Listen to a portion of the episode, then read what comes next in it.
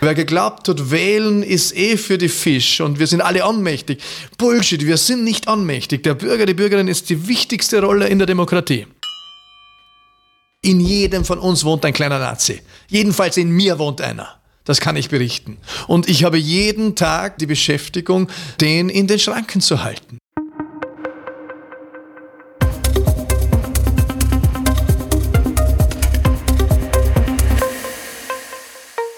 Hallo, herzlich willkommen beim Podcast Out of Box. Hören Sie die Heroes der Zukunft.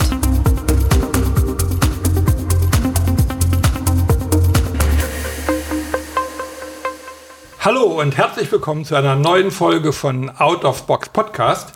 Ich bin Günter Wagner und habe heute zu Gast einen ehemaligen Politiker, Unternehmer und Autor, Matthias Strolz. Einen wunderschönen guten Tag, Matthias. Guten Tag, freue mich, dass wir beieinander sind, ja? Matthias, ich möchte heute gerne mit dir sprechen über Krisen, Krisenbewältigung, mhm. Veränderung, Loslassen, die leere Hand als kleiner Stichwort oder kleines Stichwort und Inklusion hatte ich mir noch aufgeschrieben. Und wenn ich jetzt mal als erstes einsteige zu dem Thema Krise, inwieweit hat dich die Krise eigentlich auch erwischt, weil du als Politiker oder ehemaliger Politiker warst es ja gewohnt, auf der großen Bühne zu stehen, ähnlich wie ein Popstar. Und auf einmal hast du nicht mehr die große Bühne. Was macht das mit dir? Wie geht es dir da, wenn du jetzt hier, wo wir bei dir nämlich eigentlich ja zu Gast sind, äh, hier jetzt sitzt? Und das war sehr stimmig für mich, weil ich ja die Bühne selbst verlassen habe. Ich habe, das war ein Entschluss, der total in, in meiner Freiheit und Verantwortung gereift ist und den ich auch nach eigenem Gutdünken umgesetzt habe, auch mit dem Zeitplan, den ich mir vorgenommen habe. Und ich bin auch in kein Loch gefallen danach, von dem öfter äh, fantasiert wird oder andere werden es haben, aber ich bin ja nicht in Pension gegangen. Ich habe viele Dinge gemacht, dann, äh, die, die ich immer schon einmal machen wollte. Also ich oder die länger gewartet haben. Ich war fasten, ich war auf einem Retreat, ich habe eine Ausbildung zum Social Architect gemacht. Ähm, ich, ich war drei Wochen in Indien, ich habe äh, Bücher geschrieben, ich war dann äh, auch alleine in Vietnam. Ich habe äh, viel mehr Zeit für die Familie endlich gehabt und war mehr zu Hause, habe mehr Zeit für mich gehabt, habe ein Album gemacht mit einem Künstler, habe mich vor allem dann auch beruflich neu erfunden, was, was sehr anspruchsvoll war. Also mir, mir ist keine Minute Fahrt gewesen. Und ich habe auch beschlossen, ich bleibe eine Figur des öffentlichen Lebens. Das war davor nicht so überdacht und auch da gab es keinen Plan, aber ich hatte noch einmal einen sehr öffentlichkeitswirksamen äh, Abgang. Also das war, eigentlich hat mich erst der Abgang über eine Hürde gehoben, wo mir dann im Nachgang klar wurde, ich bin in die, in die Erinnerung einer Generation eingeschrieben.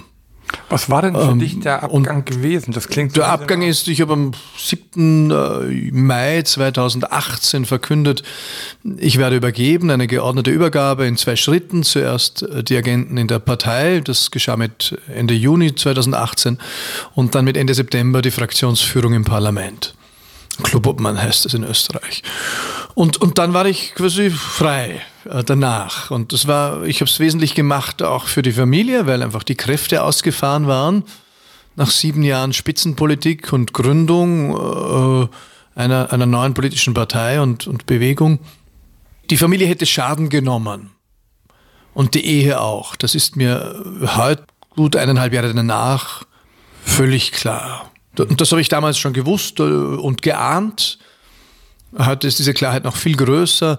Also insofern war das zu jedem Zeitpunkt stimmig für mich. Ja, aber es gab zwei Zeitpunkte. Also ich habe die Bühne nie verlassen der Öffentlichkeit. Das habe ich sehr genau geprüft, ob das äh, ein, den Ursprung in meinem Narzissmus hat und äh, ob das eine Ego-Shooter-Frage ist. Und habe befunden, das spielt sicherlich auch mit. Jeder von uns will Anerkennung und freut sich drüber. Aber das darf nie der Haupttrigger sein. Äh, sonst müsste ich die Notbremse ziehen.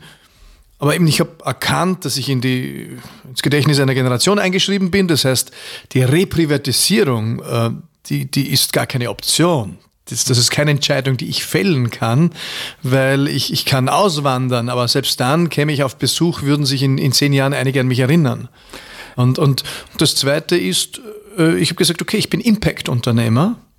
Impact Entrepreneur und dann ist ja eines meiner Hauptassets, eine, eine der größten Ressourcen, wenn nicht die größte, die ich, nein, die größte ist mein, mein innerer Ort, aber die zweitgrößte ist dann schon der Umstand, dass ich eine Person des öffentlichen Lebens bin. Ähm, die, die macht vieles an Wirksamkeit möglich. Soll ich das versuchen über Bord zu werfen, wenn es gar nicht geht?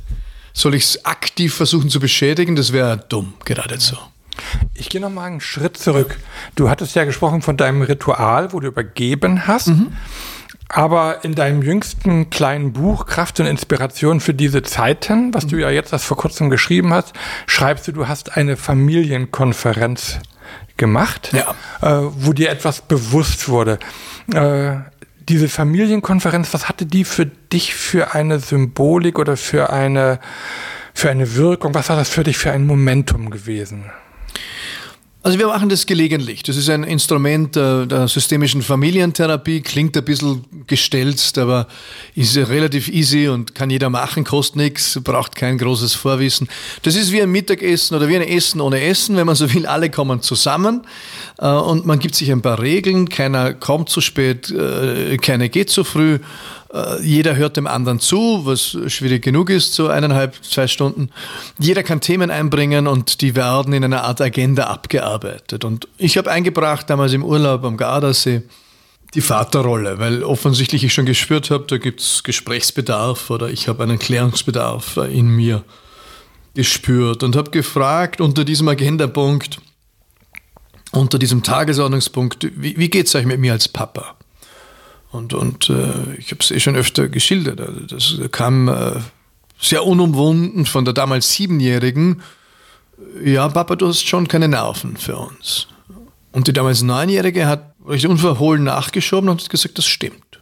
Und die damals Elfjährige, die, die ist quasi die ausgleichende Kraft in der Familie oder die, ein bisschen der Herdenhund, äh, Klassensprecher gehen, schaut, dass es immer allen gut geht vergisst ab und zu auf sich dabei, also das ist ihr Lernfeld, aber in diesem Moment hat sie gesagt, ja, das ist so, aber das war nicht immer so, Papa. Also die wollte mich in Schutz nehmen. Und das hat natürlich relativ grell äh, nachgeheilt in meinen Ohren. Und wenige Tage später waren wir aber zurück in Österreich, in Wien, und, und da ist der Wahlkampf losgegangen 2017. Und im Wahlkampf verstummen solche Echos wieder. Da kommst du nicht zum Denken. Da wirst du verladen und äh, dann wirst du ausgeladen, dann tust du funktionieren und äh, im Idealfall. Ne? Und, und dann wirst du wieder verladen und nächst, da bist du Passagier deines Terminkalenders und, und großartig. Ich mag Wahlkampf, ist eine ganz eigene Art von äh, Ekstase, die eh nur überlebst, weil sie ein Ende hat irgendwann. Und dann kam der Wiederaufbau im Parlament, zweite Runde, ein bisschen dazugewonnen hätte gerne ein bisschen mehr gehabt, aber immerhin, zwei Drittel Mehrheit war mir das Zünglein an der Waage. Also wir konnten Gesetze im Verfassungsrang verhindern oder mithebeln. Das hat uns gewisse Relevanz gegeben, eine neue Rolle.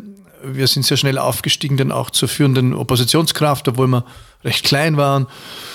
Also da gab es viel zu tun, auch viel Personalentscheidungen. Äh, da musste ja irgendwie innerhalb von wenigen Wochen 40, 50 Leute staffen, also besetzen und, und zu Weihnachten zum ersten Mal Ruhe und so die Meditation auf verschneite äh, Fichtenbäume in, in Wald am Adelberg, also in unserer, in meiner ersten Heimat.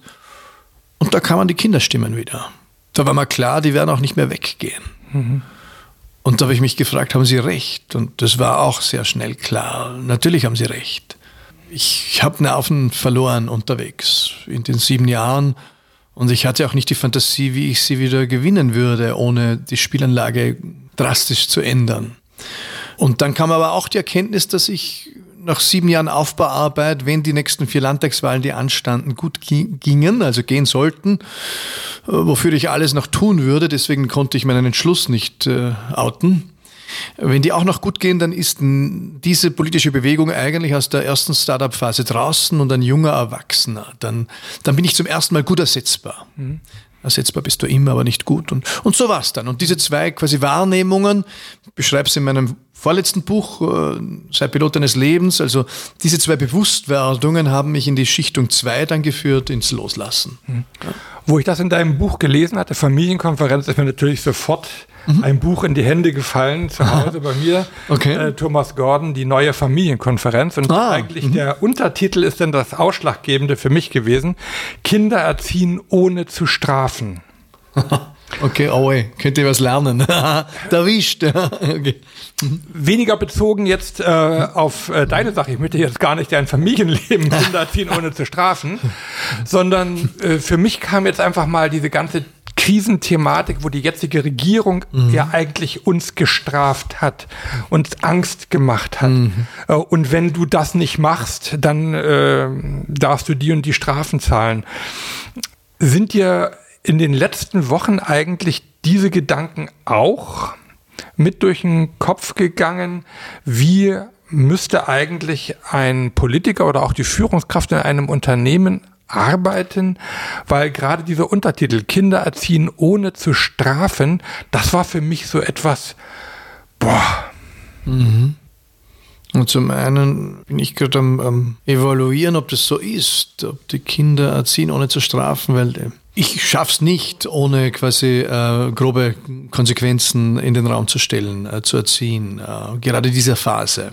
Also ich bin ein großer Wenn-Dann Erzieher und ich weiß, dass das oft fragwürdig ist, aber ich erlebe auch Vatersein als den größten Grenzgang äh, meines Lebens. Immer wieder an der Grenze oder drüber und, und so drei Kinder und, und zwei pubertierend und eine, die auch Vollgas gibt. Nicht einfach. Ähm, als Politiker, als, als Regierungsmitglied hätte ich natürlich in der Tat was anderes angelegt. Äh, ich finde, äh, dass dennoch die Ergebnisse respektabel sind und, und auf der Gesundheitsflanke äh, sind wir ja tatsächlich mit einem blauen Auge davon gekommen, hätte viel schlimmer ausgehen können. Da habe ich großen Respekt auch für dieses entschlossene Handeln ich finde nicht, dass ein ganzheitlicher Blick auf die Dinge äh, genommen wurde. Das, das erlebe ich als sehr schmerzhaft.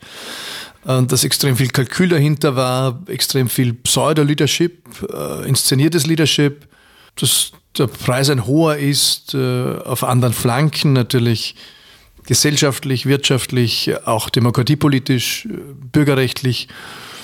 Da bin ich mit vielem nicht einverstanden. Und ich glaube, man hätte das viel transparenter abführen können, wie andere Länder auch, die teilweise dieselben guten Ergebnisse oder manche skandinavische Länder bessere Ergebnisse haben. Ich rede jetzt nicht von Schweden, das ist ein Sonderfall. Das wäre eine längere Auseinandersetzung. Das ist jetzt nicht mein Role Model. Aber es gibt äh, entgegen der Darstellung natürlich einige Länder, die auch per capita, also bei 100.000 Einwohnern, noch, noch bessere Ergebnisse hatte. Wobei ich finde, dass Österreich und Deutschland sehr gute Ergebnisse hatte bei der Sterberate, also nämlich wenig Tote. Aber zum Beispiel auf der wirtschaftlichen Flanke ist es halt meines Erachtens kein systemisches Verständnis da gewesen und auch auf der gesellschaftlichen Flanke.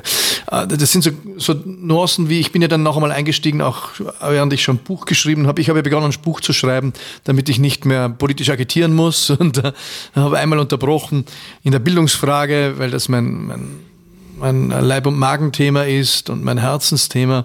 Und die Idee, die Schulen geschlossen zu lassen bis September, die dann herumgegeistert äh, ist, die, die, hat mich nicht losgelassen, weil natürlich Entfaltung, und um das geht es ja im Idealfall in der Schule, und ich weiß, dass das jetzt nicht immer der Fall ist, aber Entfaltung ist immer ein Ergebnis von Begegnung im menschlichen Dasein. Wir sind soziale Wesen und Lernen ist wesentlich ein sozialer Akt. Und Schule ist wesentlich Beziehungsarbeit. Und das kannst du nicht äh, PDFs delegieren und auch nicht Zoom und Teams. Und das wurden großartige Fortschritte gemacht auf der digitalen Ecke. Die halte ich auch für wichtig, diese Fortschritte. Aber die können nicht quasi die Begegnung äh, ersetzen. Und, und da, da fehlt aber dieses Verständnis. Ne? Das wurde aus, aus reinen Druckmomenten dann wieder geöffnet, die Schule. Aber der ganzheitliche Blick auch, was, was macht es mit dem sozialen Gefüge, die Spreizung, die weiter zunehmen wird in unserer Gesellschaft. Das war nicht irgendwie äh, mitkalkuliert. ich habe die, die Merkel, die so unendlich weit über ihrem Zenit ist und wo ich davor ja auch Interviews gegeben habe, was, das braucht keiner und bin da ein kleines Zahnrad, aber ich muss dann halt auch äh, sagen, was mir am Herzen liegt und ich finde, sie hat Übermenschliches geleistet, aber in den letzten Jahren den Ausgang nicht gefunden, was beklemmend ist für Deutschland auch. Aber in dieser Krise ähm, ist sie noch einmal zur Hochform aufgelaufen und, und zu einer Art Leadership, äh, wo ich sage, wow, ja, äh, dass sie sagt, das ist auch eine demokratische Zumutung. Solche Worte hätte ich mir gewünscht von unserem Bundeskanzler. Und dann gab es jene, die komplett daneben lagen aus meiner Sicht. Macron, den ich ja irgendwie noch äh, ein paar Jahren noch angeschrieben habe äh, für Kooperationen und wir haben sie dann auch als liberales Feld geschafft für die Europawahlen. Aber hier eine Kriegsmetapher ins Feld zu führen grundfalsch, völliger Fehlgriff aus meiner Weltanschauung heraus. Wir führen hier nicht Krieg äh, gegen irgendwas. Äh, wir sind aufgerufen zu lernen, mit etwas Neuem zu leben und das Neue ist ein Virus. Und, und natürlich äh, so zu leben, dass wir möglichst wenig Todesfälle haben. Aber also da, da, wir, wir sind ja auch erst in, in der Ouvertüre. Also wir, wir glauben jetzt, äh, Corona ist vorbei. Mitnichten. Also wir, erstens werden uns die Folgedetonationen, die wir Gesellschaft, wirtschaftlich haben werden, politisch, die werden uns mehr beschäftigen. Ähm, als quasi die, die verdichteten äh, zwei, drei Monate des Lockdowns. Die waren natürlich ein Einschnitt in unserer Biografie von allen, aber wir sind in der Ouvertüre, davon bin ich äh, zutiefst überzeugt. Und, und da wird ganz viel Licht und ganz viel Schatten sein. Du hattest gerade angesprochen, glaube diese Rhetorik des Krieges mhm. und ein Krieg, da geht es ja eigentlich darum zu gewinnen, jemanden mhm. äh, zu vernichten und dann als Sieger dazustehen. Und wie du gerade auch schon gesagt hast, es geht ja eher darum, mit diesem Virus zu leben, weil mhm. wir können ihn ja nicht wie einen Gegner ausrotten ja. mit irgendwelchen Waffen. Äh, und deswegen ist diese Rhetorik aus meiner Sicht genauso äh, eben nicht zielführend. Aber in, du hattest gerade zwei Personen gegenübergestellt gehabt. Einmal dieses Wiederaufleben äh, von Angela Merkel und auf der anderen Seite unseren österreichischen Bundeskanzler. Hat so etwas nicht auch mit Lebenserfahrung, mit leibhaftiger Lebenserfahrung zu tun?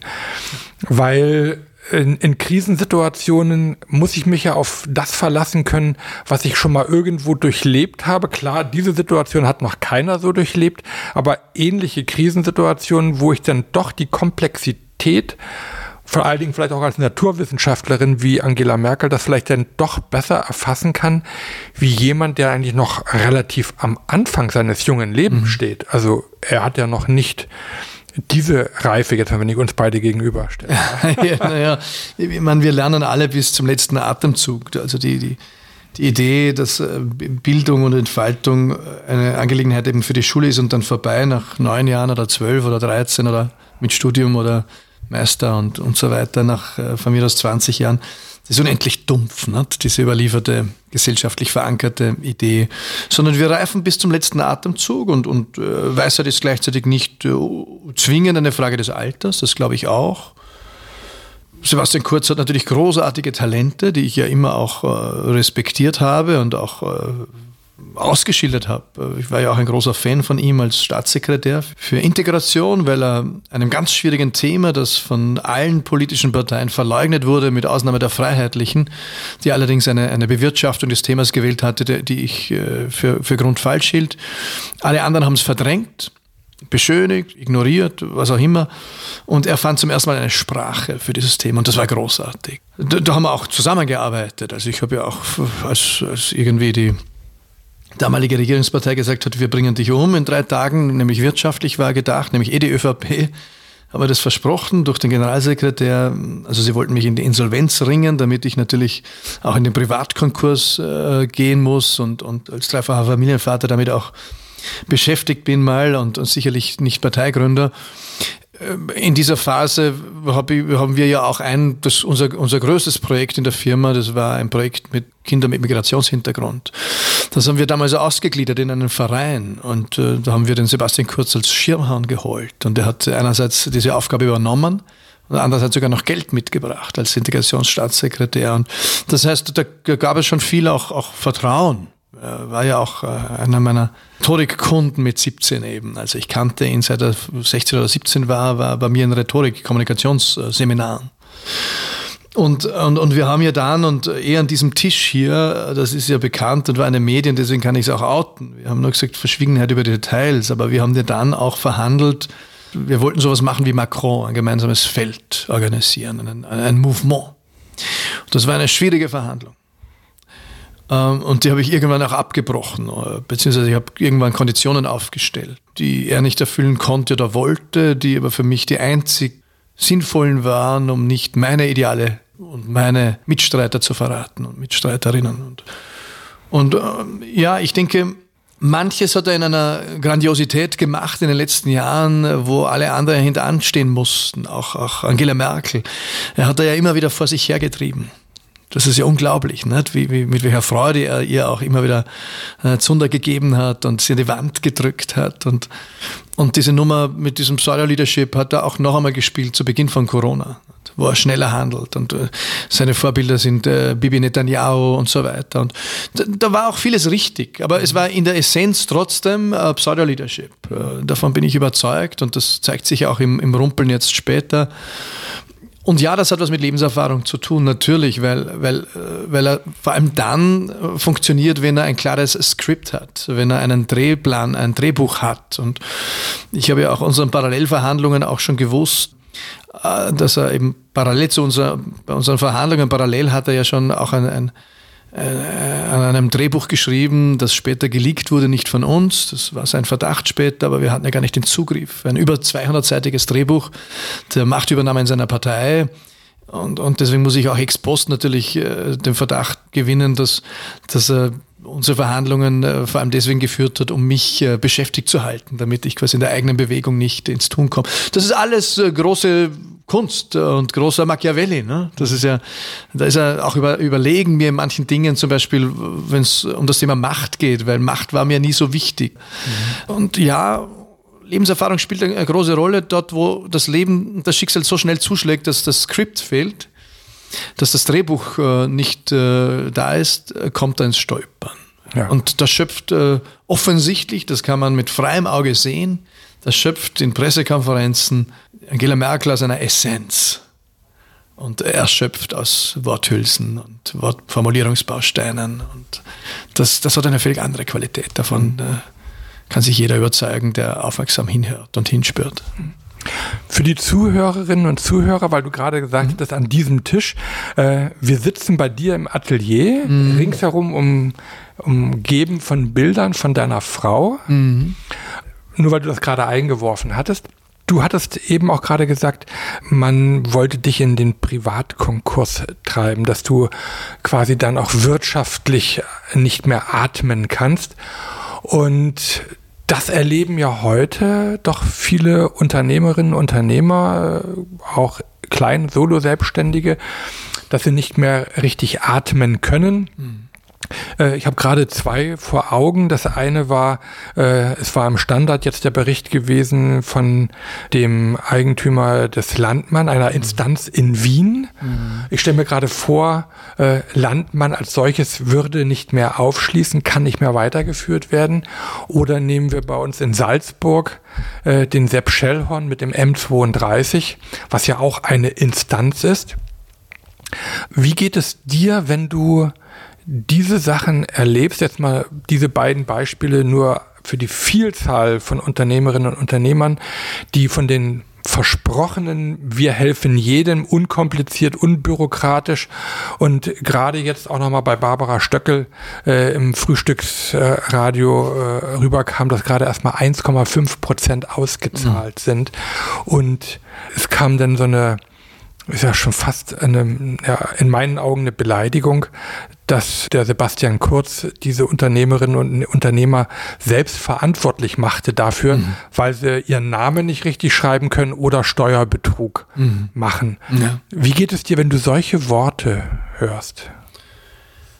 Da geht es mir eben nicht gut. Ne? Da, da, merke ich, dass ich den, äh, den Frieden, den ich nach meinem Ausstieg aus, der, aus den politischen Funktionen mit der Innenpolitik hatte, und auch mit allen Parteien, dass ich den verloren habe in den letzten Wochen. Und das ist für mich jetzt einmal ein, ein persönliches Phänomen, mit dem ich mich auseinandersetzen muss, aber das, das seien jetzt einmal meine persönlichen Dinge mit denen werde ich schon zu Rande kommen. Aber, aber natürlich wird man da emotional und ich bin, äh, jetzt über 15 Jahre Unternehmer mit natürlich sieben Jahren Pause, äh, Spitzenpolitik, also aber in dem Fall über 20 Jahre, weil ja das kann sie nicht ablegen. Ich weiß, was es heißt, doppelte Gehälter zu zahlen im Mai. Ich habe mit allen Unternehmerinnen und Unternehmern mitgelitten jetzt, äh, weil die meisten doppelten Gehälter im Mai gehabt haben. Und, und egal, ob du jetzt zehn Leute hast oder, oder 100 oder 1000, das, das ist eine unglaubliche Beanspruchung auch der Liquidität von Unternehmen, vor allem wenn da seit Monaten nichts mehr reinkommen ist.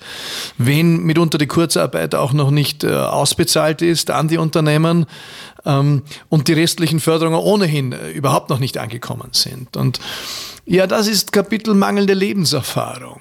Wenn halt jemand nie in einem Angestelltenverhältnis war und damit auch im Wirtschaftsleben teilgenommen hat äh, und auch nie äh, Arbeitgeber war und weiß und, und erlebt hat, wie halt die, die meisten Unternehmer schlaflose Nächte, wenn zum Beispiel mal eine Liquiditätsstelle da ist, wo du nicht weißt, wie, wie, zahle ich jetzt die Gehälter? So, an dem Punkt haben sie mir auch gekriegt bei der Parteigründung. Nicht? Und, und dann äh, zur Bank gehst und sagst, ich, das sind meine Hypotheken, äh, ihr könnt mich aus der Wohnung hauen, ähm, ich brauche Geld. Und die Bank sagt ja, und dann haben sie mir das auch abgedreht politisch, ja? obwohl die Hypotheken gedeckt waren.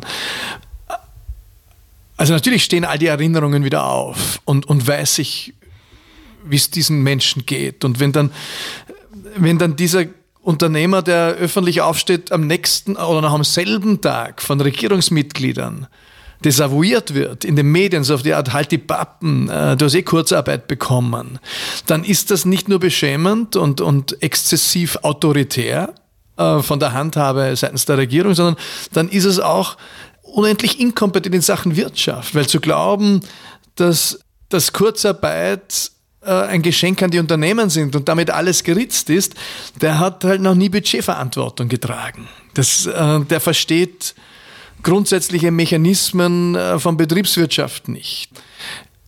Und ich befürchte, die Mehrzahl in dieser Regierung verstehen diese Mechanismen nicht. Und das ist natürlich problematisch. Und das mag mit ein Grund sein, warum tatsächlich die, dieser Lack of Experience, diese äh, Delta an Lebenserfahrung, das hier aufgeht, auch wirtschaftliche Erfahrung, ähm, aber auch an, an Empathie, das erklärt äh, vielleicht den Unterschied, äh, warum die Hilfen in, in äh, der Schweiz anders organisiert sind und in Deutschland. Also Schweiz ist viel unkomplizierter, viel rascher und dann äh, in Deutschland auch. Deutschland ist nicht dort, wo die Schweiz ist, hätte ich gesagt, aber, aber auch äh, hier haushoch überlegen.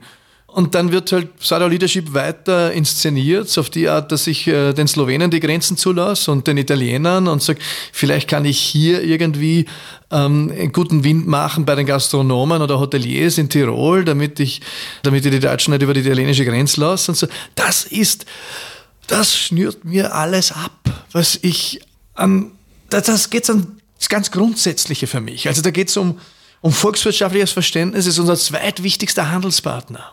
Österreich ist mittlerweile, äh, und ich meine, du hast ja deutschen Ursprung und, und, du weißt, dass ihr nicht so die Geliebten seid äh, in, in Italien, aber ihr habt äh, die Arschkarte quasi weitergegeben. Österreich ist verhasst in Italien. Und ich würde sagen, zu Recht, das, was hier unsere Regierung macht, ist bewusste Sabotage. Und das ist in die Eingeweide treten von Menschen, von einer Volkswirtschaft, die am Boden liegt. Und wir müssen nur wissen, zweitgrößter Handlungspartner, Handelspartner, solange Italien krank ist, wird Österreich nie ganz fit werden können. Wir sind eine Exportnation wie kaum eine andere. Wir sind extrem abhängig vom Tourismus. Natürlich wird ein Revanchefall kommen, so wie es von München kam. Also quasi Söder hat ja das Revanchefall innerhalb von einer Woche geliefert, nachdem kurz mal philosophiert habe, ob nicht Ischgl, sondern München der, der Ausgangspunkt war, hat natürlich Söder gesagt, ja, macht's bitte Urlaub im Allgäu nicht? und im Oberbayern. Wir haben auch schöne Flecken. Das haben sie irgendwie in den Griff bekommen, in der eigenen Parteienfamilie. Aber natürlich wird ein Revanchefall kommen. Und so beginnt Zerrüttung. Und so beginnt Hass. Und so beginnen äh, Konflikte. Und, und das sind alles die Zutaten für, Krieg. Und, und äh, nicht, dass wir mit Italien Krieg führen im nächsten Jahr, auch nicht in zehn Jahren. Aber wer natürlich glaubt, dass unsere Generation keinen Krieg erleben wird in Europa, der schaut nicht genau hin. Also ich habe das auch mal geglaubt bis vor fünf Jahren und heute hoffe ich es. Aber ich muss schon wissen, der Unterschied zwischen Glauben und Hoffnung. Ja, heute hoffe ich es inbrünstig und was ich tun kann als Autor, Vater, was auch immer und irgendwann vielleicht wieder als Politiker, werde ich dafür tun. Aber ausgemachte Sache ist es keine. Also der Krieg kann natürlich zurückkehren in unserer Generation und, und äh, er tobt ja eh an allen Rändern, von Nordafrika äh, bis äh, Syrien bis Ukraine. Und wenn wir dann über den Teich schauen, dann äh, sind wir auch am, am Rande eines Bürgerkriegs. Äh, von verantwortungslosen Politikern heraufbeschworen. Das ist ja handgemacht, weil halt amerikanische Präsidenten mitunter, nicht alle, aber manche lieben den Krieg und es scheint so zu sein, als würde jetzt auch endlich Trump seinen Krieg bekommen. Und scheiß drauf, sei es ein Bürgerkrieg, Hauptsache Krieg, das ist das Mindset äh, von, von manchen amerikanischen Präsidenten. Diese ganze Thematik zeigt ja eigentlich eins, dass wir von dem europäischen Gedanken einer einheitlichen Europäischen Union ja wirklich meilenweit entfernt sind. Mhm. Weil diese Corona-Krise hat uns ja eigentlich aufgezeigt, dass wir in Kleinstaaterei zurückfallen. Ja. Also selbst der Nationalstaat Deutschland ist, ich will nicht sagen zerfallen, aber jetzt, wie du gerade auch selber ja. angezeigt oder aufgezeigt hast, dass Bayern, der Söder quasi mit Österreich hier mal sein kleines Scharmützel führt. Und dann ist ja Tirol als solches ja auch nochmal an die Schlagzeilen gekommen. Die ganze Welt kennt jetzt Tirol. Wer es vorher noch nicht wusste, weiß jetzt, wo Ischgl liegt. Ja. Und Wirtschaftlich können wir aber eigentlich in einer globalisierten Welt, die noch dazu in Echtzeit miteinander vernetzt ist, nur bestehen, wenn wir auch dementsprechend uns vernunftbegabt verhalten und eben nicht diese primitiven Egoismen einfach äh, machen. Und du schreibst in deinem Buch, ein Kapitel überschreibst du mit Loslassen die leere Hand. Mhm. Was war deine Intention bei diesem Kapitel? Weil du selber warst ja jetzt auch bei deinen Worten emotional sehr mhm. stark mhm. berührt, angerührt. Äh, und jetzt überschreibst du ein Kapitel mit Loslassen, wo unter anderem auch Egoismen etc. von dir aufgeführt werden. Was war der Gedanke? Was treibt dich dort? Und das ist Teil dieses Modells, das ich präsentiert habe im Sei Pilot, Pilotin deines Lebens, diese High Five der persönlichen Entfaltung. Wir sind jetzt alle die einen im großen Stil, die anderen im kleineren, aber alle sind angehalten, sich neu zu erfinden. Also manche mussten den Alltag neu erfinden, ihre Elternrolle, Millionen, Dutzende Millionen, hunderte Millionen weltweit werden sich beruflich neu erfinden müssen, äh, nach oder in dieser Krise. Und ich bin davon überzeugt, dass menschliche Neuerfindung einer, einer gewissen Grammatik folgt dass wir die nicht kennen, weil die wird nicht unterrichtet, weil es gibt das Fach Lebensführung nicht in unseren Schulen auch Life Skills nicht. Das würde ich, dafür würde ich werben, 21st Century Skills einzuführen in Schulen. Das kann man in den Fächerkanon aufnehmen, natürlich. Da geht es um Kreativität, Selbstführung, Economic und Financial Literacy. Es geht um äh, kritisches Denken, Digitalkompetenz. Das kann man natürlich im klassischen Fächerkanon sogar einfangen und, und aufnehmen. Und, und all das haben wir nicht zur Verfügung. Deswegen kennen wir diese Grammatik nicht. Weil wir sagen, oh, das kann ja jeder oder wie auch immer. Also das wäre so irgendwie wie schreiben entweder lernst nebenbei oder ist nicht so wichtig. Das ist eine, nie in der Geschichte unserer Spezies war Selbstführung wichtiger als äh, zu unserer Zeit. Warum? Weil keiner Generation so viel ins Ohr geblasen wurde an Erwartungshaltungen, Sachzwängen, Druck, äh, Optionen. Wir sind die Multi-Multi-Optionen-Gesellschaft. Multi, Multi, Multi-Optionen. Also als Mitte der 90er Jahre ähm, die Soziologen kamen mit dem Begriff Multi-Optionen-Gesellschaft, war ich fast erleichtert als junger Student. Habe gesagt, wow, jetzt können Sie das beschreiben, was ich da fühle. Ne? Das, äh, dass mir da was ins, in, in den Nacken kriecht, äh, nämlich anders als in der Biografie, meiner Eltern, die ich sicherlich auch unterschätzt habe diesbezüglich. Aber die, die, meine Biografie verläuft nicht linear und ich muss wählen zwischen 100 verschiedenen Dingen und ich kann auch wählen, wie großartig. Ja. Best time to be alive. Ja. Aber es macht auch Druck, die Qual der Wahl und ja, das ist Multi-Optionen-Gesellschaft.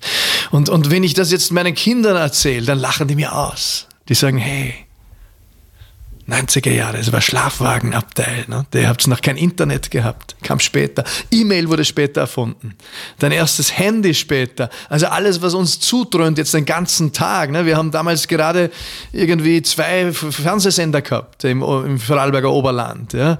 Äh, haben gewusst, dass der, die Unterländer keine Guten sind und konnten das auch äh, in quasi äh, intrinsisch äh, katholische Erkenntnis auch festmachen daran, dass sie mehr als zwei Sender empfangen haben. Wir haben gewusst, das ist zu viel das ist Teufelswerk, zu viel der Verführung.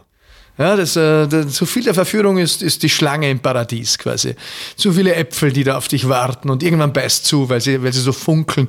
Und heute äh, kommst gar nicht mehr nach zum Schauen. Es funkeln nicht äh, Bäume voller Äpfel, sondern Du bist umgeben von ganzen Türmen voller geschlichteter Äpfel. Und das Leben haucht ja zu ins Ohr, fries, fries, fries. Na, das gilt zu tun, damit du erfolgreich, schön, reich, gut positioniert am Arbeitsmarkt, am Heiratsmarkt bist. Und, und wenn wir diesen Maßstab nicht in uns selbst finden, äh, sondern den Maßstab im Außen suchen, dann sind wir Passagiere des Lebens, aber auch natürlich Opfer, die krank werden. Das ist, geht gar nicht anders. Burnout, was ich was alles. Deswegen haben wir wahnsinnige Fortschritte auch gemacht. Also die, die Ambiguitätstoleranz, die, die Widerspruchstoleranz meiner Kinder dieser Generation ist unendlich viel höher. Ich mache immer wieder den Test, äh, ein bisschen lange Antworten, gell, aber ich mache immer wieder den Test bei Vorträgen, dass ich sage, wenn, äh, wenn ich eine, eine ältere Person nehme und sage, wir dürfen Pfarrer äh, Kinder kriegen, kriegen Pfarrer auch Kinder.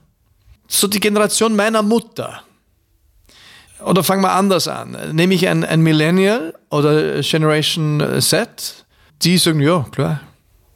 Die, die, die sehr trocken sagen, ja, klar, kriegen Pfarrer auch Kinder. Kommt vor. Meine Generation lacht ein bisschen verlegen und sagt, ja, das äh, kommt vor. Ist eigentlich nicht vorgesehen, aber das gibt es häufiger, als man glauben möge. Und ich verstehe es irgendwie auch ne, und so weiter. Die Generation meiner, meiner Eltern, äh, die, die lacht eigentlich nicht. Die lacht eher äh, bitter und sagt, ja, kommt vor, aber sollte eigentlich nicht sein. Die Generation der Großeltern hätte gesagt, na, und wenn es vorkommt, ist Und die Generationen davor hatten keine andere Möglichkeit, als das werdende Leben umzubringen. Deswegen sind die Klöster in ganz Europa sind Massenfriedhöfe, das kann man ja untersuchen. Die Föten liegen zu Zehntausenden tot vor den Klostermauern. Die hatten evolutionär bedingt nicht diese Ambiguitätstoleranz, Widerspruchstoleranz, Ambivalenztoleranz. Die mussten aber auch nicht mit so viel. Äh, äh, also wir sehen, dass die Evolution schreitet voran, fast zum Zuschauen, so schnell wächst die. Und, und wir haben so viel Ambiguitätstoleranz, unsere Kinder schon viel höher als wir. Deswegen sagen die Großeltern, denen ist alles wurscht. Sagen, nein, denen ist nicht alles wurscht. Die haben sich weiterentwickelt. Und, und die müssen aber auch zurück zur Frage, das Loslassen kultivieren, weil only a empty hand can receive nur eine leere Hand kann empfangen, nachdem so viele Optionen da sind und unsere Kinder auch mehr Optionen in die Hand nehmen werden als wir und wir schon mehr Optionen in die Hand genommen haben als unsere Eltern, mussten wir uns immer wieder frei machen. Und ab und zu kommt das Schicksal und macht dich frei. Uh, Unfall, Krankheit, Corona-Krise schlägt uns viel aus der Hand. Und sage ich, okay, einerseits bitter, Tragödie, andererseits Hurra die Gams. Meine Hand ist frei. Ich kann was. Dein größter Kunde ist immer dein größtes Entwicklungshemmnis. Das wissen wir als Unternehmen. Und haben wir die Kraft, den größten Kunden nach Hause zu schicken? Nein. Aber wenn die Corona-Krise kommt, so wie in meinem Fall, und den größten Kunde nach Hause schickt, dann kommt die nächste Neuerfindung. Und die ist gerade unterwegs bei mir. Und die ist gut. Vielleicht sage ich in fünf Jahren, das, das ist das Beste, was mir wirtschaftlich passieren konnte. Nicht, dass ich es der Welt gewünscht hätte, aber ich habe äh, quasi nicht die Frage warum gestellt, sondern die Frage wozu und hier auch eine kraftvolle Antwort gegeben. Ich gehe nochmal los oder zurück zum Thema Loslassen, weil das, was du gerade beschrieben hattest, können Pfarrer auch Kinder bekommen, mhm. beziehungsweise Kinder zeugen, weil kriegen tun ja, ja, die Frauen. Ich weiß noch nicht, wie das aussehen sollte, wenn der Pfarrer schwanger ist. Kommt noch, kommt noch. kommt noch. bei, bei 100 Jahre. Aber haben wir hier nicht einfach ein Loslassen von alten Werten? Weil das, was du beschrieben hattest an den Generationen deiner Großeltern, das war ja sehr starr, sehr fest gewesen, dieses, mhm. dieses Wertekonstrukt. Und heute die junge Generation sagt, ja klar kann der das. ist ja eine, ein Loslassen von alten Werten. Und die Corona-Krise zeigt uns ja eigentlich auch auf, wie schnell Werte sich verändern können. Mhm. Weil auf einmal wurde der Wert des menschlichen Lebens über alles gestellt. Mhm. Und wenn das wirklich der Wert ist, der uns treibt, das menschliche Leben, dass wir das in den Mittelpunkt stellen, dann müsste ja eigentlich das menschliche Leben als Wert generell im Mittelpunkt stehen. Also wir haben tausende Menschen, die jeden Tag verhungern. Ich glaube, 27.000 Menschen verhungern jeden Tag, davon auch sehr viele Kinder. Wir haben sehr viele Menschen, die jährlich über sieben, acht Millionen am Rauchen sterben, frühzeitig sterben. Wir haben unwahrscheinlich viele Menschen, die an anderen Erkrankungen, die wir einfach dementsprechend nicht behandeln oder nehmen wir das Thema Hunger, weil wir einfach nicht genügend Nahrungsmittel dorthin bringen, wo diese Menschen sind. Also wenn das Leben wirklich der Mittelpunkt ist, dann müssten wir ja eigentlich auch alle Maßnahmen dafür ergreifen, dass eben auch diese Menschen nicht einen frühzeitigen Tod sterben. Müssten wir nicht also einfach auch von anderen Werten loslassen, weil ja viele Sachen ja getrieben sind in unserer Gesellschaft, nämlich Shareholder Value, Macht, was wir auch schon angesprochen hatten, etc. Äh, müssten wir da nicht einfach auch von loslassen, um das menschliche Leben generell nicht an erste Stelle zu stellen? Ja, schon. Wenn wir also den Corona-Maßstab übertragen würden auf andere Felder, dann müssten wir alles umändern. Ne? Dann müssten wir eigentlich aufhören, Auto fahren. Aber natürlich hat uns Corona über Nacht überfallen, dieses Virus. Ähm, und beim Autofahren hatten wir Jahrzehnte Zeit, eine Art von gesellschaftlichen Konsens herzustellen, wie viele Tote sind wir bereit in Kauf zu nehmen. Das steht in keinem Gesetz, aber dennoch ist es ein ganz ein feiner Aushandlungsprozess, den wir über die Jahrzehnte äh, erledigt haben. Auch mit dem Bekenntnis, und wir werden diese Zahl über die Jahre herunterbringen, und wir, wir werden sie ja eklatant runterbringen. Aber der Mensch ist nicht rational, also ähm, vollends. Ne? Ich habe vor, vor ein paar Jahren auch einen Buchbeitrag geschrieben über das Jahr irgendwas äh, und autonomes Fahren. Und wir werden durch autonomes Fahren die Anzahl der Verkehrstoten massiv nach unten bringen, um wahrscheinlich Hunderttausende pro Jahr weltweit. Aber das ist far down the road. Und, und eines ist auch klar, an dem Tag, an dem ein von Terroristen gehijacktes autonomes Auto die ersten zwei Menschen mit 150 an die Wand klatscht, zählen diese zwei Toten mehr als die äh, nächsten 10.000 Toten, die wir durch autonomes Fahren uns erspart hätten. Das ist nicht, weil es äh, die pure Gewalt und Macht der Bilder äh, den Fortschritt des autonomen Fahrens vereiteln wird an dem Punkt und, und sistieren wird. Und, und irgendwann wird die Ratio wieder die Oberhand gewinnen und wir werden die trotzdem flächendeckend autonomes Fahren ausrollen und versuchen natürlich Terroranschläge möglichst zu verhindern und so weiter und so fort. Aber an dem Bild erkennt man, dass dass das Verhandeln von, von Todeszahlen ähm, ein einerseits rationales Phänomen ist, aber andererseits ein irrationales. Und, und hier hatten wir einfach eine, eine monströs gewaltige Bildsprache aus Italien, ein Land, das wir mit uns vergleichen und sagen, okay, das könnte in drei Wochen mein Großvater sein, der hier einfach elend verreckt, sich nicht mehr verabschieden kann von uns, erstickt, alleine, isoliert äh, und wenn es gut geht, noch am Tablet auf Wiedersehen sagen kann. Das will ich nicht. Dazu bin ich bereit, zu Hause zu bleiben. Dazu bin ich bereit, mich auch in Quarantäne geben zu lassen. Dinge, die wir zwei Wochen davor noch oder drei Wochen davor für, für völlig abstrus gehalten hätten. Jetzt ohne das weiter zu bewerten, die gute Nachricht ist, Politik kann unendlich viel, wenn sie mit entsprechender Geschlossenheit und Entschlossenheit vorangetragen und getrieben wird. Sie kann unendlich Schreckliches und, und sie kann, das ist die Gewissheit, wenn wir den politischen Willen haben, gibt es im nächsten Jahr keine 10.000 äh, äh, Verhungerten mehr auf diesem Globus, wenn wir den politischen Willen haben. Wir haben ihn nicht und wir werden ihn auch nicht haben. Aber wir haben die Gewissheit, dass wir ihn haben könnten und es dann so wäre. Wir haben no more excuses. Das ist quasi eine der, der lichten Momente.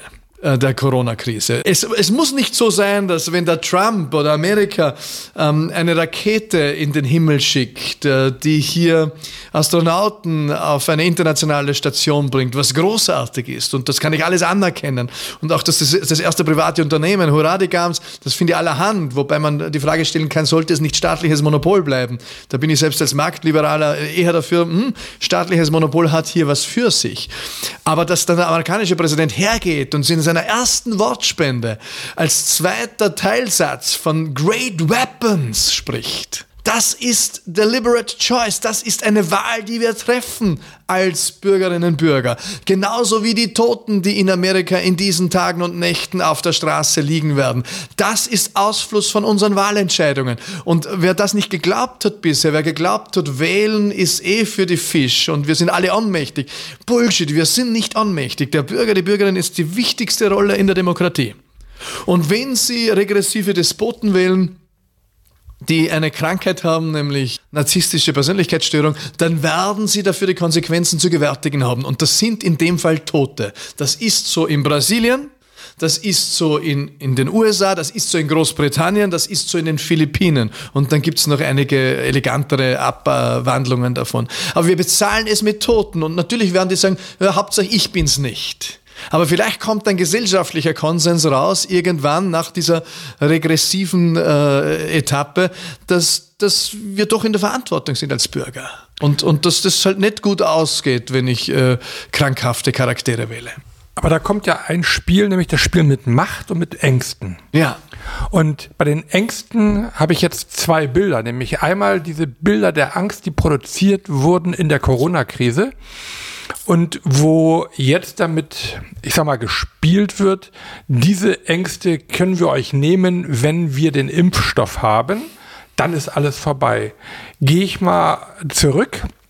Ein ähnlich großes Event äh, war 9-11, wo sehr viele Tote durch die, ich sag mal, das Hineinfliegen der Flugzeuge in die äh, Twin Tower äh, war ich sehe noch genau diese Bilder, wie diese in sich zusammengebrochen. Mhm. Die Medien spielten auch permanent diese Bilder, diese zusammenfallenden Türme rein. Das Kuriosum war gewesen, dass die Menschen danach Angst hatten zu fliegen mhm. und wesentlich mehr Verkehrstote nachher auf den Straßen waren als vorab, weil sie einfach das Fliegen als solches äh, gemieden haben. Und Fliegen ist, wenn ich solche Events mal außen vor lasse, eigentlich mit das sicherste Verkehrsmittel, was wir in der hm, gegenwärtigen äh, Zeit haben. Und die Frage ist ja mit, äh, damals kamen diese Gesetze, die erlassen wurden zur Bekämpfung des Terrorismus. Mhm. Und die sind bis heute nicht beseitigt worden. Ja. Also seit 20 Jahren begleiten uns diese Gesetze zur Terrorismusbekämpfung. Ha können wir eventuell die gleiche, das gleiche Schicksal wieder erleiden, dass wenn kein Impfstoff gefunden wird, was ja manche Mediziner auch als durchaus sehr fraglich hinstellen, dass wir jetzt auch 20 Jahre mit diesem Dilemma leben müssen, Lockdown, Shutdown, auf zu, auf zu? Ja, natürlich. Äh, alles ist möglich zu diesem Zeitpunkt. Wir sind in einer Phase der Krise erstens eher am Beginn des Gesamtphänomens, also nicht gesundheitspolitisch jetzt. Da kann es vielleicht schon äh, der Peak weit hinter uns sein. Das wäre der Best Case, aber es kommt zweite, dritte Welle und so weiter. Äh, SARS 1 ist eigentlich verschwunden auf seltsame Weise. Wir wissen nicht, das hat sich aufgelöst, keine Ahnung. Umgekehrt AIDS haben wir bis heute keinen, keinen Impfstoff. Also, und das ist Jahrzehnte her. Alles ist offen. Es sind auch die politischen Folgen völlig offen. Es kann äh, die Wende hin zu einer ganzheitlicheren Politik, hin zu einer integralen Politik, hin zu mehr Verbundenheit in der Welt. Das kann die finale Wende sein, weil an und für sich gab es nie in der Geschichte des Homo sapiens ein Ereignis, das uns mehr zusammengeschweißt hätte. Wann in der Geschichte der Menschheit waren äh, so viele Milliarden Menschen äh, vom selben Ereignis berührt und zwar bis tief in den Alltag hinein. Der Fischer in Tokio durfte genauso wenig zum Friseur gehen wie die Friseurin äh, in Rio. Der Mensch in Kanada und der Lehrer in Kanada war genauso betroffen wie der Tischler in Südafrika ähm, eigentlich prototypisch ein Ereignis, das internationale, globale Verbundenheit beschleunigt. Aber in der ersten Stunde der Krise, also metaphorisch in der ersten Stunde der Krise, haben wir genau das Gegenteil erlebt. Nationale Pseudo-Leadership-Wettkämpfe, wer ist der Schnellere und wer ist der Brutalere gegenüber dem anderen. Pfeif auf den anderen am liebsten, äh, weil halt Wahlkämpfe auch national gefochten werden und nicht international und global. Das ist ja der große Strickfehler der EU. Es ist völlig offen, wohin uns die Krise führt. Äh, es ist nur eines klar.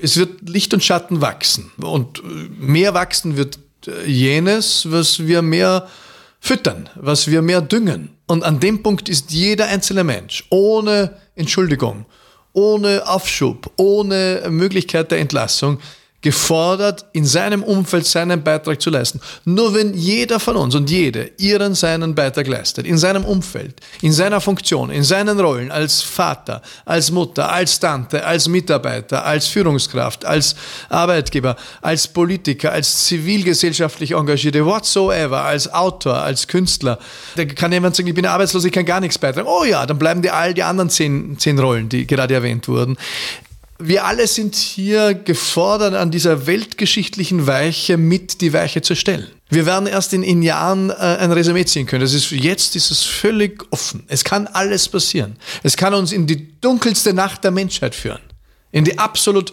dunkelste Macht der Menschheit, die da eskaliert aus einem amerikanischen Bürgerkrieg, wo man dann äh, Erlösung sucht in anderen äh, kriegerischen Phänomenen. Und in jedem Land wohnt dunkel und hell, mich in den USA eindreschen, wir, die wir mitveranstaltet haben, das größte Verbrechen der Menschheit. All das wohnt auch noch in uns, in jedem von uns. Und nicht nur in den ehemaligen Nazi-Familien, wo man sagt, ja, das sind die Schlimmen und in den Dörfern wissen wir noch, welche das war. Nein, nicht nur die, in jedem von uns wohnt ein kleiner Nazi. Jedenfalls in mir wohnt einer. Das kann ich berichten. Und ich habe jeden Tag die Beschäftigung, den in den Schranken zu halten. Ich werde ihn nicht vernichten können. Das ist außerhalb meines Handlungsradius. Aber ich kann ihn klein halten. Ich kann die Lichtgestalt in mir, die kann ich düngen und füttern. Und, und ich kann äh, das in Wachstum bringen. Das ist das menschliche Leben. Da könnten wir jetzt einen Exkurs machen, würde den Rahmen sprengen, wenn wir zu Goethe gehen, der das auch schon sehr gut beschreibt. Dieser Kampf der dunklen ja. Seite in mir. Aber wenn wir das quasi wirklich so gestalten wollen, das Positive, dann bräuchte es ja wirklich, dass jeder Einzelne auch wirklich ein Gestalter wird und sich nicht nur gestalten lässt. Ja. Dass er nicht nur wie eine Marionette, wie ein Puppet-Theater dann einfach dort äh, an den Bindfäden äh, sich hin und her machen lässt. Da komme ich jetzt mal zu einem, manchmal einen Sprung zu einer gemeinsamen Lehrerin, die wir haben aus Vita Königswieser. Ah, ja, schön. Wir haben also einige gemeinsame Kreuzpfade gehabt und in der Systemtheorie, im systemischen Denken geht man ja normalerweise die meisten davon aus, dass ja die Lösung eigentlich beim Mandanten sitzt. Ich muss ja eigentlich als systemischer Berater, als Coach ja nur das Potenzial in ihm freilegen. Die Antwort liegt in ihm. Ich bin eigentlich nur so sein Begleiter, ja. damit es in ihm freigelegt wird.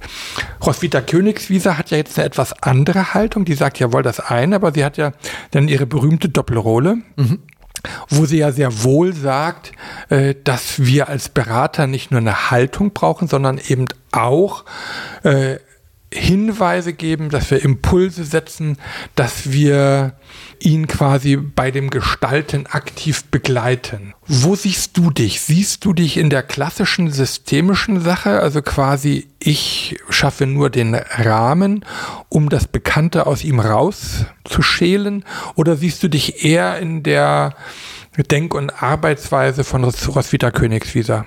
In meinem Selbstverständnis bin ich ein systemisch integraler Mensch und Berater und Coach. Und habe ich auch bei der Roswitha Königswiese damals diese Komplementärberaterausbildung gemacht, die, die, die mir auch sehr zu Pass kam. Also ich bin in beiden Welten zu Hause und, und beides stehen mir zur Verfügung. Ich kann mich auf eine rein systemische äh, Position zurückziehen und sagen, alles ist da und, und es wächst.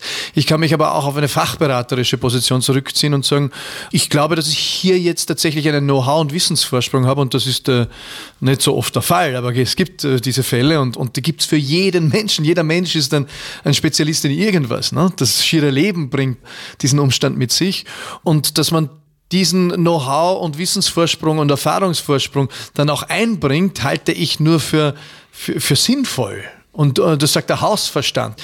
Ich beachte die, die systemische Theorie mit, mit großer Wertschätzung und ich glaube auch, dass sie eine hilfreiche Welle war, die über die Welt gegangen ist. Auch all jene, die den Begriff heute zum ersten Mal hören, sind schon längst ähm, von systemischer Wirkung umschwemmt worden in den letzten Jahren. Aber natürlich wie jede neue Welle überspitzt sie, übertreibt sie und sagt, okay, alles liegt am System und die einzelne Person ist quasi nur noch ein Steckplatz. Und das stimmt teilweise. Ich habe auch gesagt, als, als der Haider verstorben ist, haben sie gesagt, die FPÖ ist tot. Dann sage ich, nein, sage, oh, dieser Strache kann ihnen nie in diese Fußstapfen steigen. Das ist ja kein Intellektueller und, und keine Ahnung und das, das geht nie gut und der wird bei 5% und tatsächlich war bei 5% hat er angefangen. Und ich war eingeladen bei Strache seinem Zehnjährigen als, äh, als Clubobmann, bin da auch hin als Kollege. War, war ein Lernerlebnis der anderen Art, weil meine Kollegen von ÖVP und SPÖ auch eingeladen waren und zugesagt haben und ich saß in der ersten Reihe da mit 200 äh, FPÖlern in einem Saal oder 300 und, und äh, ein paar Sessel von Straches Mutter und überhaupt. Und und die anderen äh, zwei, die Hunde sind nicht kommen. Da war ein Zettel auf dem, äh, mit ihrem Namen auf dem Sessel und ich bin allein drin gesessen mit fünf äh, Kameras. Und, aber das war sehr interessant als Sozialstudie. Ich habe viel gelernt und das ist auch noch die Ausgeburt des Bösen. Ne? Ich habe auch einen kleinen Strache in mir, aber ich bin halt anderer Meinung in ganz vielem und kann das gut begründen. Aber ähm, das führt jetzt ein bisschen weit. Nur ich habe damals gesagt, äh, nein, hier ist quasi ein systemischer Steckplatz. Und den wird ein anderer Mensch bedienen. Und dafür müsst gar nicht so viel können. Einen langen Atem brauchst. Und, und ich habe immer großen Respekt vor Strache gehabt, weil ich weiß, was es heißt, äh, zehn Jahre im Sattel zu bleiben als Clubobmann. Das hat er geschafft. Nicht? Also, du mal zurückzählen, wie viele SPÖ-Chefs haben das zuletzt geschafft. Äh, ich, ich bin ja manche haben gesagt, du warst nicht lange in der Politik, hast nicht lange ausgehalten. Achtung, ich war länger in der Politik als der Durchschnitt der Parteichefs ich war länger Parteichef als der Durchschnitt der Parteichefs der Parlamentsparteien der Zweiten Republik. Und das quasi in den Nuller, also in den, in den Zehnerjahren, weil früher sind es ja quasi halbe Generationen geblieben äh, und die mussten auch mit in Rechnung stellen. Also wenn manche sagen, ein Journalist hat mir gesagt, du hast es nie ernst gemeint, hat er sogar geschrieben, hat mich sehr gekränkt. Ne? Wenn du nach sieben Jahren gehst, es nie ernst gemeint. Äh, Geht es ihnen noch recht? Ne? Das ist 24-7, jeden Tag, 365 Tage im Jahr. Ich, ich habe das sehr ernst gemeint gemeint. Und ich habe äh, ich hab das freiwillig gemacht und ich liebe es. Aber, da, aber ich weiß auch, kann man sagen, boah, der war wichtig und der hat das bewirkt. Auch ich war an einem systemischen Steckplatz. Und vielleicht, wenn es ich nicht gemacht hätte, hätte es ein anderer gemacht, weil die Zeit reif war für eine neue Partei. Aber andererseits, tausend haben es probiert, über tausend seit 1975. Es braucht die Mischung aus Einzelperson und System um dann in die Gesamtentfaltung zu kommen. Äh, das wäre quasi dann schon die Überwindung der Systemtheorie. Und ich glaube, wir sind jetzt 2020. Es ist nur legitim zu sagen, die Systemtheorie hat große, so wie die Aufklärung auch. Wir haben ja ein, ein, ein großes Dilemma mit der Aufklärung. Die Aufklärung hat uns unendlich viel geschenkt. An, an Fortschritt, Wohlstand, die Hegemonie der Naturwissenschaft. 300 Jahre und mehr. Unendlich große Wohltaten für die Menschheit. Aber natürlich auch den Bauch und das Herz an die, an die Wand gedrängt, in die Peripherie. Äh, wir können Bauchhirn heute immer noch nicht so richtig erklären wissenschaftlich. Wir können Herzensenergie immer noch nicht erklären und deswegen sagen äh, Millionen auf diesem Planeten, vor allem in den Eliten westlicher Gesellschaften, das gibt's nicht. Das ist grober Bullshit. Das ist Fantasielosigkeit. Hätte Galileo diese Fantasielosigkeit gehabt, würden wir heute noch irgendwie äh, als Mittelpunkt äh, des Universums gelten. Ähm, hätten andere äh, die, diese Fantasielosigkeit gehabt, dann würden, wären wir heute noch eine Scheibe. Ne? Auch die Naturwissenschaft muss zugestehen, dass es eben mehr mehr gibt als das, äh, was sie heute verstehen und messen können, weil sonst müssten sie aufhören zu forschen, weil dann ist ja alles gesagt. Und, und das wird die große Rettung auch der Menschheit sein. In, in diesen äh, fragwürdigen Stunden der nächsten Jahrzehnte werden wir evolutionär abgelöst von äh, der künstlichen Intelligenz, die uns in Sachen Gehirnleistung, Rechenleistung haushoch überlegen sein wird, die sich natürlich irgendwo auch irgendwann selbst organisieren wird gewissermaßen. Also da können wir eine Killswitch schon einbauen, aber wenn, wenn die so gescheit sind, wie, wie sie werden, wie wir glauben, dass sie sind, jetzt schon und dann irgendwann werden, dann werden die die Killswitch äh, deaktivieren und uns den Stecker ziehen, nicht wir ihnen. Und, und evolutionäre USB des Menschen liegt doch ganz woanders, liegt in der Verbindung der Ratio mit dem Herz und dem Bauch und Hand äh, und Fuß. Also das ist eine fünffache, also eine Fünffaltigkeit, wenn man so will. In der Dominanz die Dreifaltigkeit, die müssen wir entfalten, dann haben wir einen Platz auf diesem Planeten, ansonsten werden wir von diesen Ereignissen überrollt und äh, kann ich auch keinen Schmerz äh, spüren, weil dann waren wir Teil der Evolution und die Menschheit hat sich eingebracht. Dann hat sich quasi aber der letzte Wachstumsbeschleuniger der Menschheit, der, der immense, die Aufklärung hat sich dann selbst überholt. Und ich, ich habe ja keine Kritik, ich kann das respektieren, aber sie musste so überspitzt sein, um in ihre volle Blüte zu kommen. Aber jetzt sind wir an dem Punkt, wo wir sie gerne auch nicht überwinden sollen und wegwerfen, sondern integrieren sollten, ganzheitlicher. Das ist die, die Versöhnung der Naturwissenschaft mit der Spiritualität zum Beispiel. Die, die steht an. Und die wäre natürlich, dann sind solche, wenn wir das schaffen, dann gibt es keinen Bolsonaro mehr. Dann gibt es keinen Trump mehr. Dann gibt es äh, gibt's dann vielleicht schon, aber nicht mehr in gewählten Funktionen als, als Ausfluss einer Mehrheitsmeinung. Dann sind wir in einer anderen Erkenntnisstufe. Das wäre ein Sprung in, in, in der Menschheitsentwicklung. Äh, das halte ich für möglich. Wir sind hier natürlich in der politischen Regression, die vorher schon da war, sind wir in einer Übergangsphase. Das, das ist ein Moratorium. Das ist per se die, die, Kennzeichnung einer Übergangsphase. Das Bittere für uns ist nur, wir wissen nicht, ob dieser Wimpernschlag der Geschichte quasi eine ganze Generation dauert oder fünf Jahre. Ja. Ich, ich hoffe zweiteres. Ich hätte noch gern mehr erlebt als diesen Bullshit. Ja. Aber vom Systemischen her ist es ja, dass wir alle dazu beitragen, dass es diesen Bolsonaro, dass es Trump oder Strache beziehungsweise die dazugehörigen Parteien als mhm. solches gibt, dass wir überhaupt eine Existenzberechtigung haben. Ja. Und äh, wenn wir diese Voraussetzungen nicht verändern, werden auch solche Menschen mit solchem Kalkül dementsprechend auch in der Zukunft weiterhin diesen Platz einnehmen. Du selber warst ja eben sehr emotional, sehr leibhaftig rüttelnd, was die Zuhörer nicht gesehen haben. Dich hat die ganze Zeit ja jemand angeschaut. ja. Weil Meister Yoda sitzt mir im Rücken. Die Weinflasche. unter, unter anderem. Weil Meister Yoda, manch einer weiß ja, dass ich mit Meister Yoda ab und zu unterwegs bin. Äh, und er sitzt quasi so halb auf meiner Schulter und schaut die ganze Zeit den Tiers an. Vielleicht brauchen wir einfach solche solche Kraftanker auch, die dementsprechend uns auch den Mut geben, die Kraft geben, dass wir die Systeme nicht nur in Frage stellen, sondern auch neu gestalten. Das wäre so eine Art ja Galionsfigur. Ist er so etwas wie eine Galionsfigur oder was sind für dich Galionsfiguren? Brauchen wir die? Ja, natürlich brauchen wir sie, weil wir Menschen sind und, und äh, eben in der Begegnung lernen und aber auch im Kollektiv über Begegnung und und kollektive Kommunikationsakte brauchen auch das Individuum als Ankerpunkt. Also du kannst nicht alles hybrid abstrakt kommunizieren. Du musst es anschlussfähig kommunizieren und der Mensch ist als kommunikativer Anknüpfungspunkt äh, unersetzbar und unübertreffbar. Und was ich war in Südafrika kurz vor dem Shutdown. Deswegen hat's einen äh, einen Nelson Mandela gebraucht, um die Apartheid überwinden zu können, obwohl äh, systemisch alles schon dahin gewuchtet hat, dass das jetzt zerbricht. Aber es muss auch anhand von Biografien sich entladen und es muss anhand von Biografien evolvieren gewissermaßen, diese, diese Phänomene. Und das, äh, Mahatma Gandhi war ob das äh, aber auch Adolf Hitler war, natürlich. Ich, Adolf Hitler ist für mich nicht die Ausgeburt des Bösen und von, von Geburt an äh, für Böses berufen. Ich glaube, der wird auch, befürchte ich, das darf man ja nicht laut sagen, ja, zumindest in unseren Ländern nicht, der wird auch seine menschlichen Züge gehabt haben und auch seine, seine liebevollen. Davon bin ich zutiefst überzeugt. Das, das sagen ja auch Zeitgenossen, dass er eigentlich so ein angenehmer Kerl war, abgesehen davon, dass er halt täglich seine, seine Dosis an Drogen hatte und, und, und fragwürdig in vielen Belangen, aber wir alle sind Menschen. Ja, und, und wenn man das dann aus, aus dem Tabu unserer Zivilisation hebt, dann, dann schaut es ja ganz anders aus plötzlich wieder. Also ich war mal in Japan und, und war da einkaufen und komme in einen Shop, da läuft der junge Römer von Falco und, und ich, ich bin verfallen als Österreicher. Ja, also da, da wächst du ja ein, ein, fünf Zentimeter in diesem Shop, weil du denkst, wie geil ist jetzt das, ne? der junge Römer mitten in Tokio. Und dann komme ich zum, zur Kasse und dann sind da lauter, lauter Hitlerbilder. Und dann ist man natürlich, bin ich gleich wieder geschrumpft. Ne? Aber die haben das cool gefunden.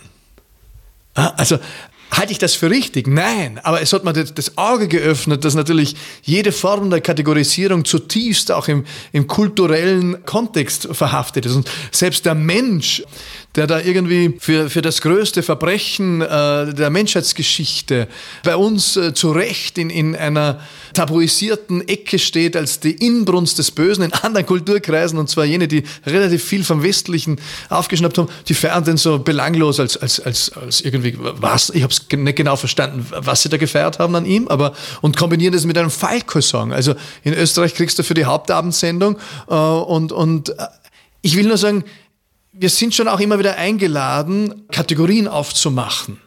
Nicht, weil sie falsch sind, sondern weil es immer auch alternative Blickwinkel gibt, offensichtlich. Und das führt dann aber auch zu Möglichkeitsräumen. Also in dem Moment, wo ich alternative Blickwinkel aufmache, führt es zu Möglichkeitsräumen. Es gibt ja eben äh, in Österreich oder Deutschland ist, glaube ich, schon irgendwo auch sehr weitläufig die, die Idee verhaftet, äh, wir haben das hinter uns und sowas kann ja nie mehr passieren. Und wir haben daran gelernt und ich finde, dass Deutschland sehr viel gelernt hat und Österreich mit Zeitverzögerung auch.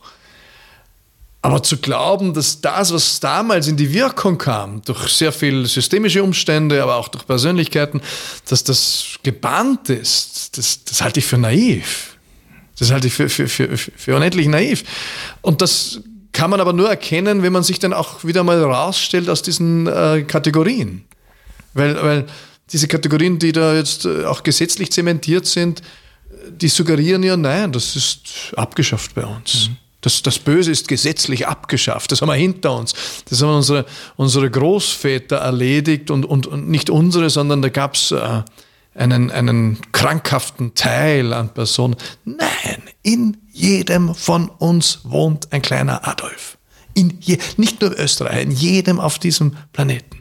Und damit müssen wir auch einen Umgang finden. Und das ist die einzige ehrliche Art. Äh, und ein Antifaschist würde das nicht gelten lassen, so der klassisch ideologisierte Antifaschist. Was ist das für Bullshit? Was ist das für Frevel? Und wahrscheinlich kriege ich auch äh, böse Mails auf, dieses, auf diesen Podcast. Das ist ja, du bist ja, du bist ja Nazi, wenn du so redest. Äh, nein, ich, mir geht diese schablonenhafte Auseinandersetzung unendlich auf den Geist. Wenn da in den USA jetzt Scheiben und, und äh, Geschäfte brennen, dann ist sofort die ideologisierte und reflexhafte, schablonenhafte Auseinandersetzung auf Twitter in Österreich und Deutschland da.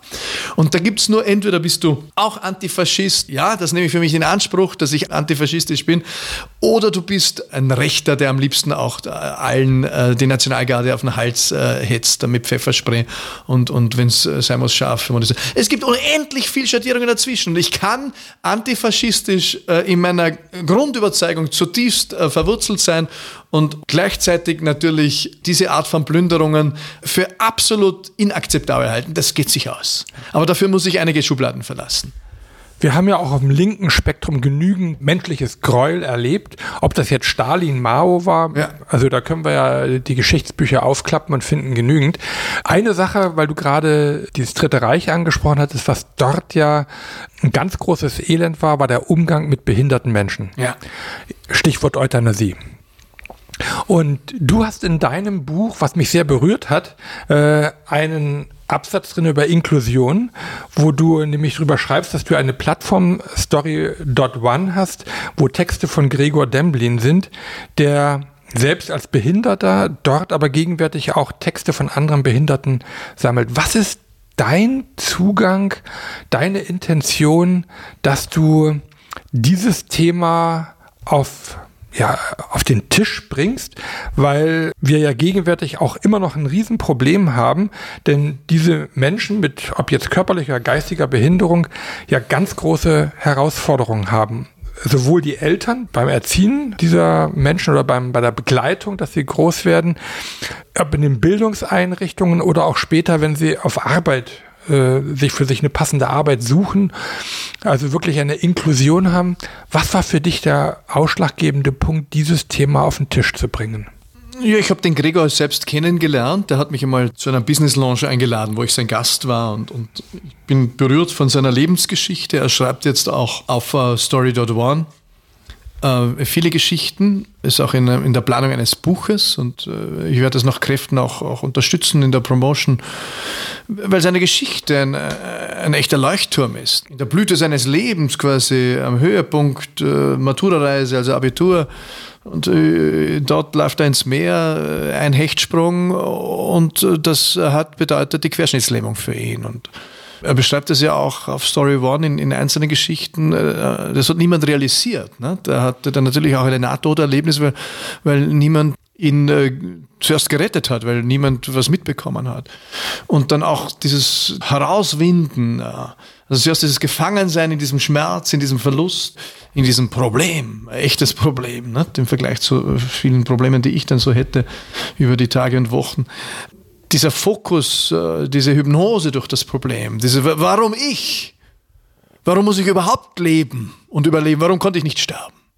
Das sind Gedanken, die er hatte, die, die artikuliert er auch. Und wie er sich dann als Mensch neu erfunden hat, wie er die Füße wieder am Boden kriegt, obwohl sie im Rollstuhl bleiben. Das hat mich zutiefst berührt. Und natürlich auf Story One, wo ich mit einer der Partner bin, wir sammeln Geschichten, wir bauen die, die, die Library of Life. Wir wollen die, die führende Geschichtenplattform der Welt hier bauen, äh, weil wir glauben, dass Geschichten erzählen die Menschen froh macht und verbindet. Das war immer schon. Wir sind am Lagerfeuer gesessen über zehntausende Jahre und haben über Geschichten gelernt und uns äh, einander näher gebracht. Und das ist ein bisschen abhanden gekommen und, und ich glaube, dass wir das mit neuen Methoden auch zurückbringen können. Und bei der Behinderung, das ist eine, eine Dimension menschlichen Lebens. Es sind 15 Prozent äh, in Deutschland, in Österreich sind behindert. Äh, vieles sieht man nicht und manches zeigen wir nicht und die restlichen 85 Prozent sind auch noch behindert. Also ich, ich, ich nämlich auch, ne, obwohl ich hier keine Behindertenausweis hätte, aber ich könnte eine Latte von Behinderungen also äh, referieren, die ich habe und auch so empfinde, die mich limitieren. Ja, aber natürlich, ich habe gemerkt in meinem Leben, äh, eigentlich habe ich keinen entspannten Umgang mit Behinderung. Ich habe den Gregor dann ja auch gefragt, du, wie, wie tun wir da am besten? Soll man hinschauen oder wegschauen oder soll man es thematisieren oder nicht? Und, und er sagt halt so auf die Art, du mach, wie das Geld kommt, weil das ist das Natürlichste. Ne? Also das, wir, wir sind nicht mehr in den 80er Jahren, wo man irgendwie den Kindern beibracht haben, äh, nicht hinschauen, ne? der ist behindert. Ne? Ähm, oder ich habe bei der Fuck Up Night, äh, Fuck Up Show auf Puls 4 eben auch, dort war einer, der Erich Artner, der beide Beine verloren hat, aber Ironman läuft, also von wegen Behinderung, nicht? ich werde mein Leben lang keinen Ironman machen. Aber ist halt anders als ich. Und er sagt, natürlich, wenn ich da dahin laufe mit meinen zwei Prothesen, drehen sich die kleinen Kinder um oder die, auch die Älteren und sagen, Mama, was hat der für, für Schuhe? Ja? Und, und, und, zum Glück können wir darüber lachen und sagen, na, solche will ich ja auch. Ne? Der, der, der Hund läuft ja schneller als ich, ne? so auf die Art. Ne? Ähm, und, und, und darfst Hund sagen zu einem Behinderten werden jetzt, ne, ich sag zu jedem Hund in dieser Situation, ne? was ist das für, wieso ist der so schnell? Ne? Also ich werbe hier für Entspannung. Warum? Weil ich es auch selbst gesucht habe und immer noch nicht ganz habe. Und unsere Kinder waren dann alle in Inklusionsklassen und habe da einiges mitgelernt. Und es ist, wenn es 15 Prozent sind, ist sowieso Teil unserer Normalität. Aber jede Behinderung kommt natürlich höchst spezifisch daher her und, und jede beklemmt uns und das darf auch sein, weil wir natürlich sogar sofort den Abgleich machen, wie wäre es jetzt für mich, wenn ich das Augenlicht verliere und, oder das Gehör verliere oder die Beine. Wenn das nicht beklemmt, sorry, da ist ja auch kein Mensch mehr. Also auch die Beklemmung darf sein, aber sie soll halt nicht äh, anhalten und, und mich dominieren. Also ich glaube, Emotionen sind ja insgesamt wichtig, aber sie sollen uns nicht reiten für den, für den Rest des Tages. Sie sind nicht die Reiseleiterin, sie sind Teil meiner Lebendigkeit. Und so versuche ich halt das mit aus der, aus der Tabuszone zu, zu zerren, wo, wo immer ich kann. Und, und hier bot sich eine, eine weitere Gelegenheit. Du siehst, das ist ja ein Stück weit mache ich es auch für mich, äh, um Erleichterung zu bekommen. Na, das ist ja meistens äh, so, dass man die Sachen für sich macht oder häufig so. Auch Therapeuten als solches haben ja sich selbst vortherapiert. Ja, glaube ich auch. Bevor sie dann äh, auf andere gekommen sind, bei Führungskräften wieder sind, wo man ja eigentlich sagt, lerne erstmal Selbstführung, bevor du andere führen möchtest. Äh, du hattest aber vorhin gerade ein schönes Stichwort gegeben, Geschichten erzählen. Ich würde gerne zum Abschluss unseres sehr leibhaftigen Gespräches, wo ich glaube, wir könnten noch drei Stunden weitergehen, wenn du dir einfach mal schaust, hier hätten wir jetzt eine Leinwand, die noch leer ist, eine leere Leinwand in dem Atelier deiner Frau und du bist jetzt im Jahre 2030, im Jahre 2030 und malst jetzt frei mit deinen Emotionen, deinen Bildern, die du hast, dieses Gemälde, die Welt im Jahre 2030. Wie sieht diese Bildergeschichte aus? Was bildet dieses Bild da? Was stellt es dar? Ich weiß es nicht. Ähm, also ich denke, ich werde abstrakt malen oder ich würde abstrakt malen, weil ich ein guter Maler bin, realistisch. Aber auch, glaube ich, weil, das habe ich von meiner Frau gelernt. Ich habe ja wenig Bezug zur Kunst gehabt. Das war nicht so vorgesehen äh, in meinen ersten Jahrzehnten in meinem Leben, aber dann betrete ich hier ein neues Universum. Das ist für mich faszinierend und auch die Kraft abstrakter Bilder habe ich ja früher nie verstanden. Ne? Also dieses Geschmiere da und was, was soll der Schatz? Und plötzlich äh, beginne ich das zu verstehen, dass das ja unglaubliche Kraft hat, erstens. Zweitens, äh, aber deswegen, weil es, ich beobachte bei meiner Frau und bei Künstlern insgesamt jetzt mit meinem geschärften Sensorium, das Malen und jede Form der Kunst, so erlebe ich auch Schreiben. Also ich sehe mich ja auch zunehmend als Künstler. Das ist ein göttlicher Download. Und ich könnte nicht weder als Autor sagen, wie das Buch ausgeht, und noch weniger als Maler. Das heißt, ich würde mich 2030 einem, einem Download hingeben und würde mich zur Verfügung stellen und mit dem Pinsel aus der Zeit feilen. Und insofern kann ich nur eine Hoffnung äh, ausschildern. Ich hoffe, dass es ein, eine Hoffnung wäre, dass es ein, eine Art von farbenkräftiges, auch heftigstes Bild sein wird. Das erscheint mir unausweichlich angesichts dessen, was vor uns steht in den nächsten Jahren. Äh, es wird ein heftiges Bild sein mit, mit den Abgründen greifbar, in die wir in den nächsten Jahren schauen werden als Gesellschaft. Und viele von uns auch individuell, aber, aber vor allem als Gesellschaft. Und äh, ich hoffe aber, dass die äh, farbenfrohen hellen Töne dominieren werden von kräftigem Grün. Ich glaube, es wird so viel aufstehen an Neuem wie eben nie zuvor in der Geschichte unserer Generationen. Nie zuvor. Es wachsen Chancen in einer Dichte und für jeden von uns wird einer dabei sein, wenn wir aufmerksam hinschauen. Auch für jene, die auf den ersten Blick unendlich viel und auf den zweiten Blick jedenfalls viel verloren haben werden. Für jeden werden Türen aufgehen. Äh, davon bin ich zutiefst überzeugt. Und, und, und das Leben wird leuchten in, in, in den prallsten Farben. Also es ist ein wilder Tumult auf diesem Bild. Und es hat die, die Chance auf den Titel The Best Time to Be Alive.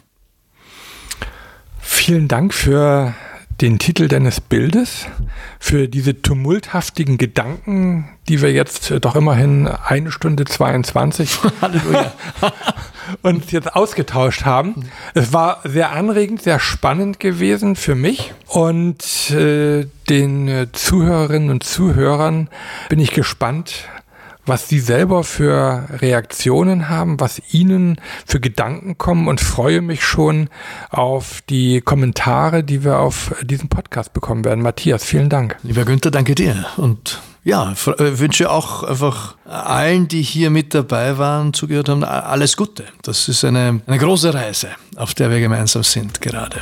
Super spannend.